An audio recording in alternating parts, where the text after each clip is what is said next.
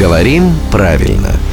Здравствуйте, Володя. Доброе утро. Тут я в одном интервью, один артист, который, не будем называть, э, наш артист, который, в общем, мною не был замечен в каких-то прям вот серьезных каких-то грехах, ошибках. Говорит очень грамотно, красиво, складно, большая редкость. И тут он э, э, своему собеседнику говорит, слушайте, ну давайте продолжим эту тему, потому что мы ее как-то скомкали.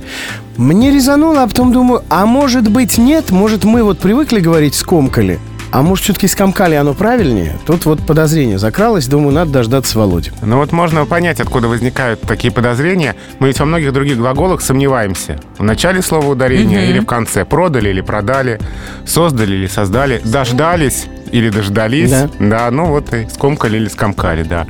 Но здесь без вариантов, здесь только скомкали. А все-таки, да? Ударение остается на корне и никуда не бегает. Скомкано, скомкал, скомкали, здесь ударение везде на одном месте. В этом глаголе все хорошо. И я так понимаю, что если твой любимый актер все-таки допустил ошибку, то имя его ты не назовешь. Нет, я тем более теперь его не назову. Вот, вот, вот. Но теперь буду знать, что и на солнце бывают пятна. О. И даже такие люди ошибаются.